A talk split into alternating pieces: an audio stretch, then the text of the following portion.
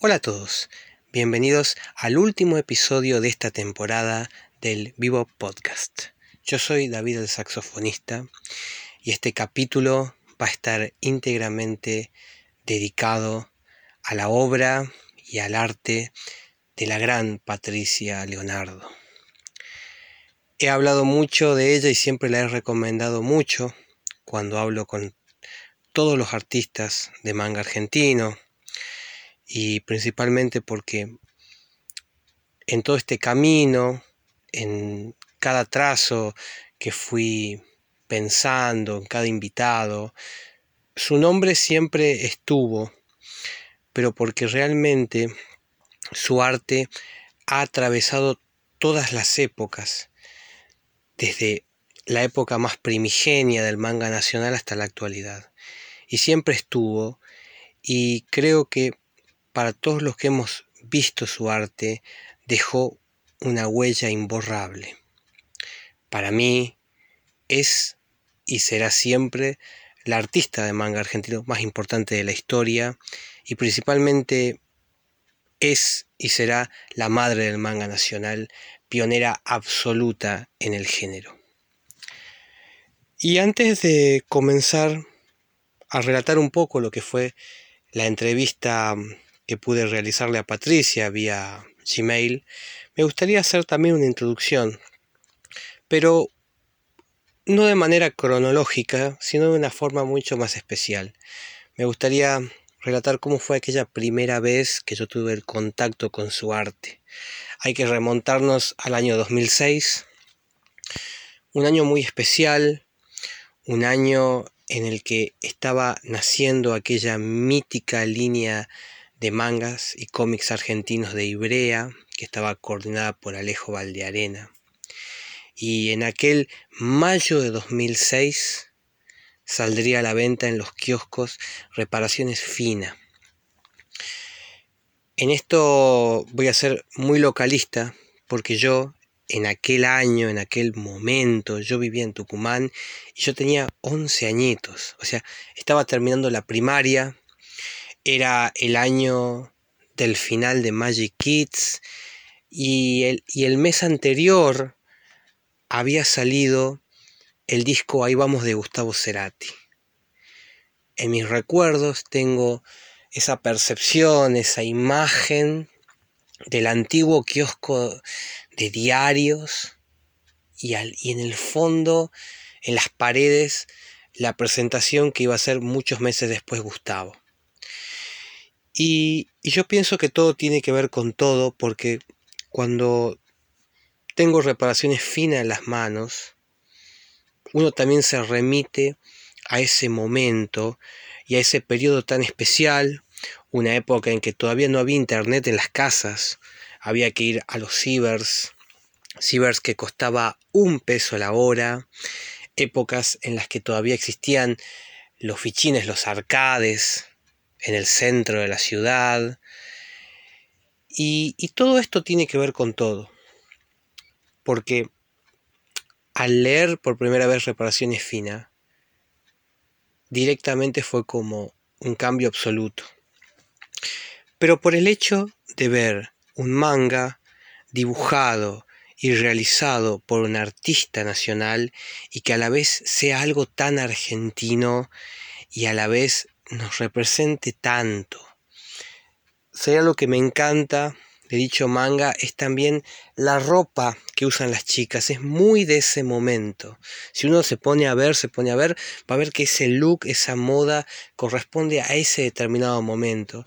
Yo pienso que es un arte que tiene el manga que te lleva directo a aquel periodo. Pero más allá de esto, luego de esta pequeña introducción, por decirlo de alguna manera, voy a relatar un poco lo que fue la entrevista por correo que pude realizarle a Pato. Antes que nada, me gustaría realmente dar el agradecimiento también a el gran Chona de Boine Editorial porque pasaron muchos años desde que vi reparaciones. Yo ahora tengo 28 años. Y justamente hace un tiempo, hace, hace un tiempo atrás, en Boina Editorial, justamente yo investigando, cuando comencé a investigar cómo era la historia del manga argentino, porque el año que viene el manga argentino cumple 30 años del primer manga nacional, comencé a buscar información, qué había de reparaciones finas, qué existía de Patricia, y la información que había era muy difícil de encontrar. Entonces yo me dije, bueno, vamos a, a ubicar todo en una sola en un solo audio o aunque sea en un lugar donde la gente pueda saber cómo era una línea cronológica. Y en ese momento también conocí a Chona, porque justamente buscando en Instagram horas y horas y horas y horas doy con un póster, como era un, un tipo póster que lo tengo acá en un cuadro justamente en casa, y es lo que fue como un, como un retrato, como un personaje que dibujó Patricia y que está en los pósters que vende Chona en Boina Editorial. Pero, pero bueno, vamos a comenzar con lo que fue la entrevista propiamente dicha.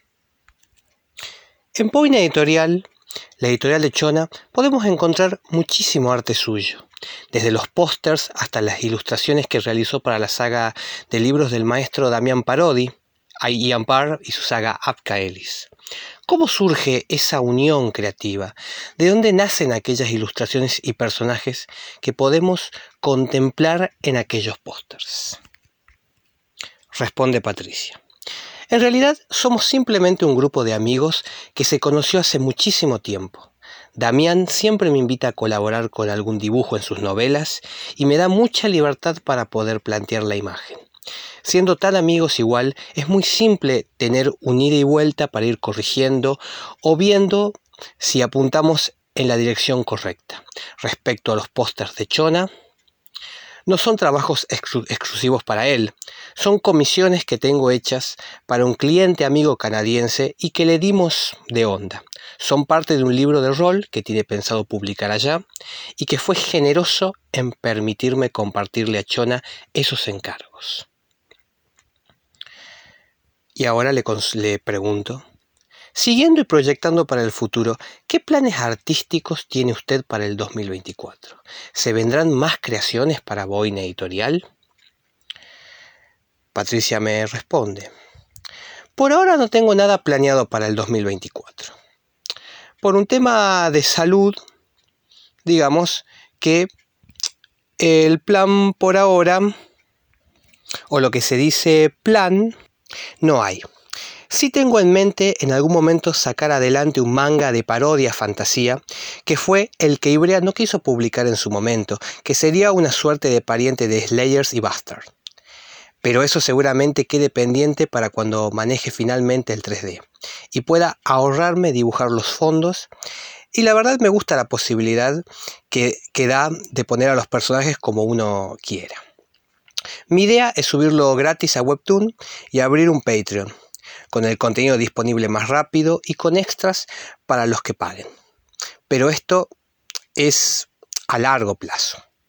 Por ahora el foco es aprender ZBrush, seguir estudiando anatomía y mejorar ya que con el tema de salud un poco eh, me he estancado bastante.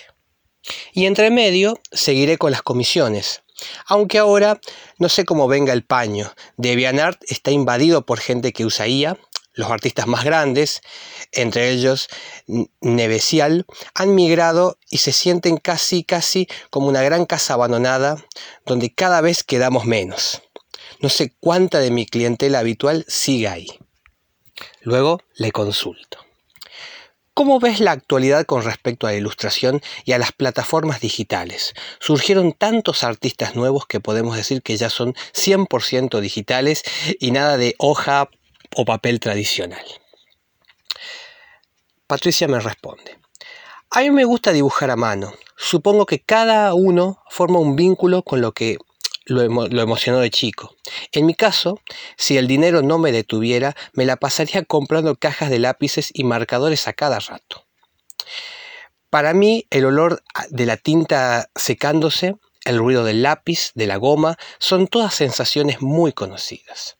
Hay una conexión emocional muy fuerte.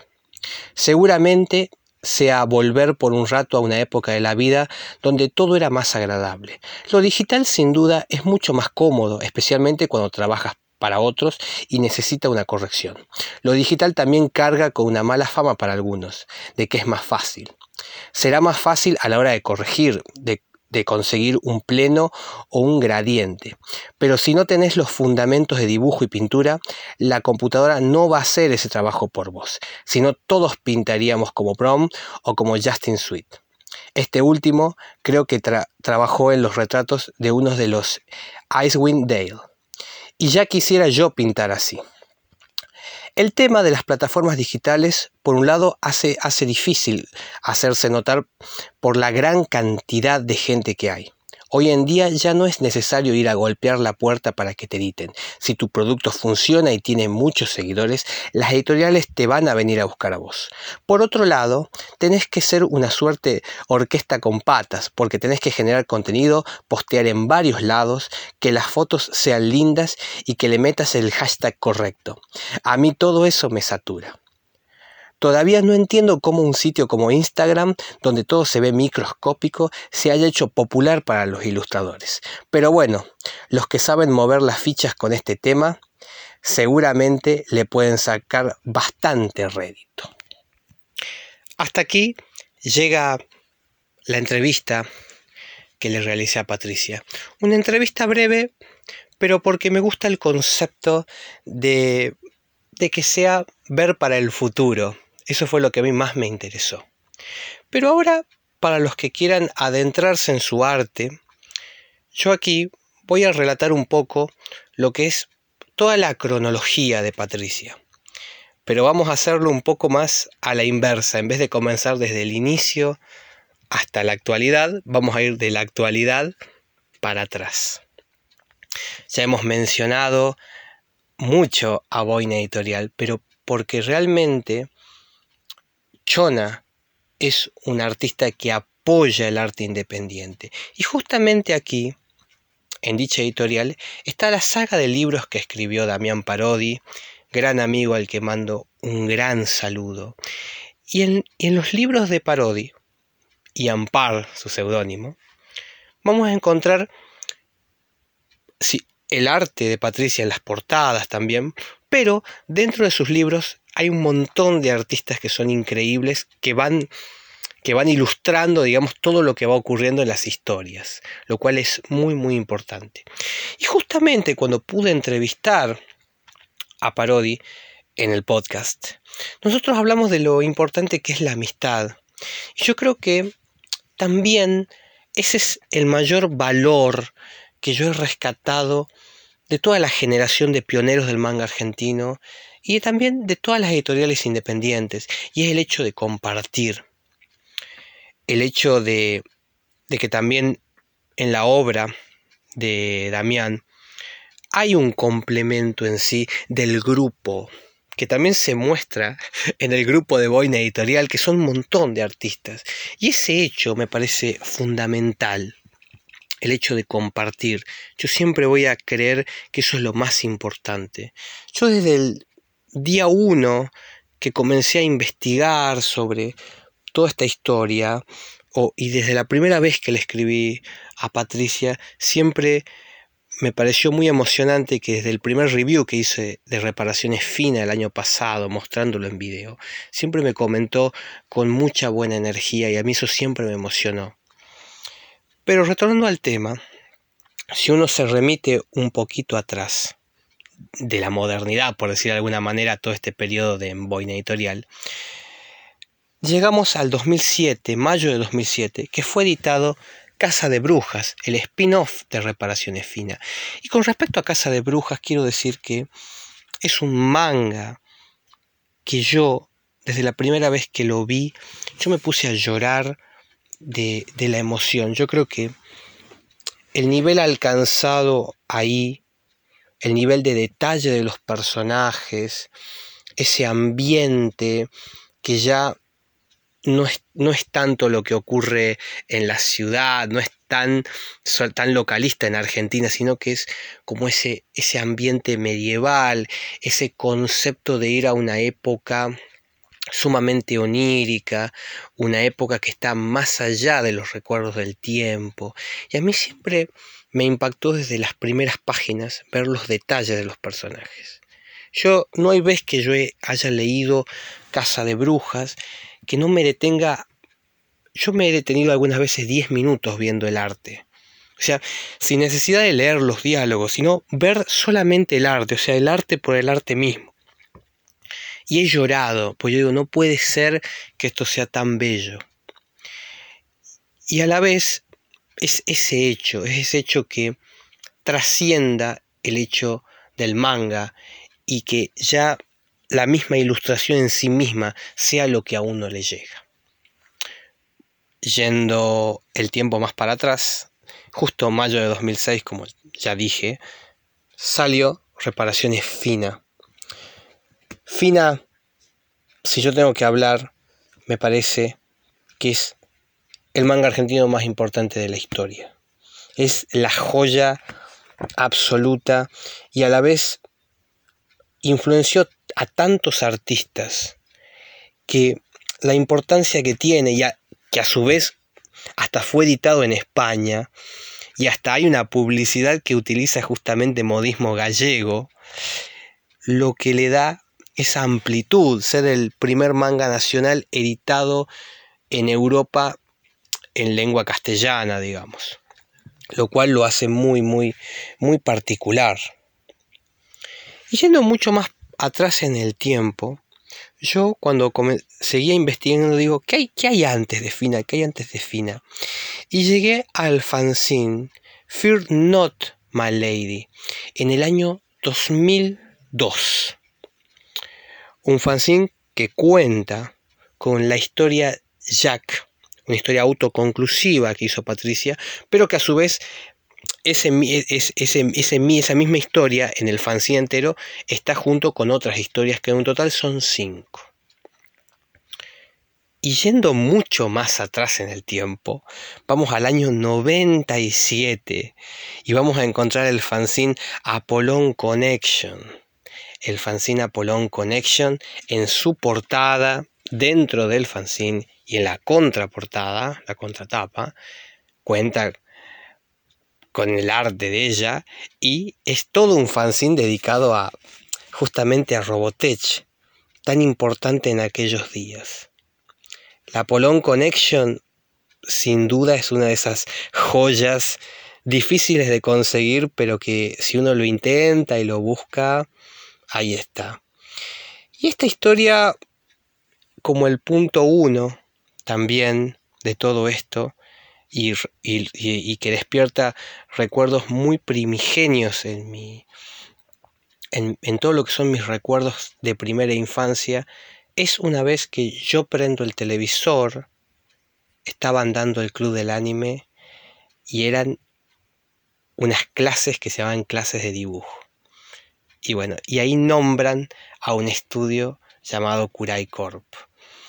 Y permiso, porque yo siempre voy a decir que las madres de nuestro manga argentino y cómo nació todo, como ese punto de inicio de todo, sin dudarlo fueron ellas y fueron las Kurai Corp.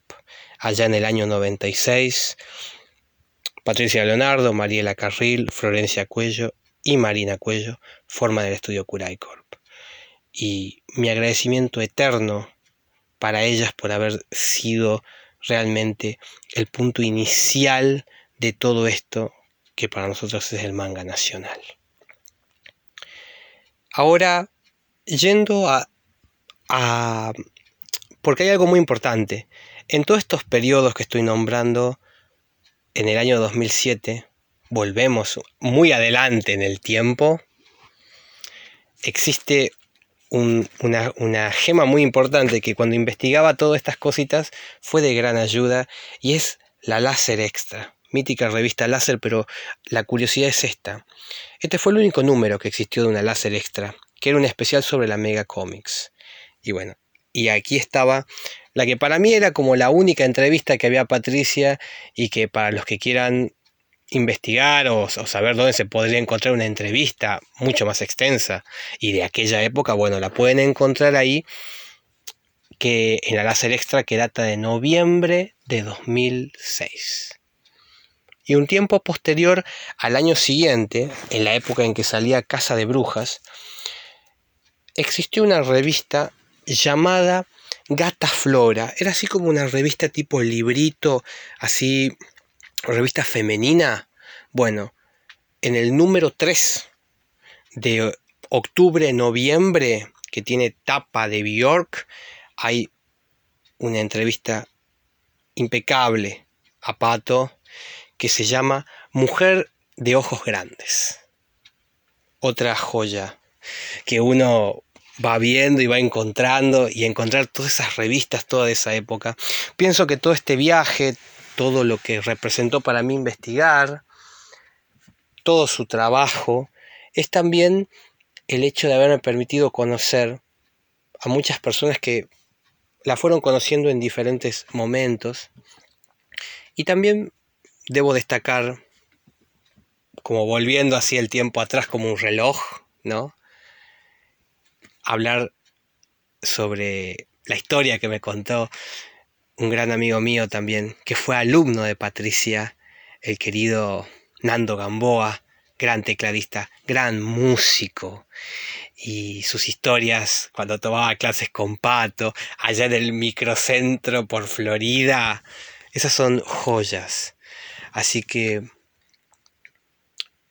este es mi homenaje, este es lo que me gustaba compartir con todos ustedes y principalmente siempre mi agradecimiento con Patricia porque para mí es Reparaciones Fina es mi compañía que lo veo siempre en mi escritorio, yo lo dejo acá, ahí y es como un lugar donde uno siempre encuentra como un hogar y una calidez en, en épocas muy dolorosas, en épocas buenas, es como que siempre está el arte, siempre está, como un concepto, como cuando uno contempla un árbol, cuando uno contempla una mariposa y uno se pone a llorar ante su belleza, bueno, a mí me pasa eso con, con el arte. Así que este es para ustedes también el cierre de esta temporada del Vivo Podcast. Mi agradecimiento eterno a Patricia. Gracias por tanto arte. Y hay que decirlo, si hay un artista que es una de las artistas más grandes de nuestro país, es Patricia Leonardo. Tiene nombre y apellido. Así que bueno, muchísimas gracias a los que han estado todo este año escuchando el podcast y principalmente y como lo nombra Gustavo Cerati, voy a terminar de esa manera. Gracias totales a ustedes y gracias totales a vos, Patricia, por, por ser la más grande de todas. Abrazo grande a todos. Chao.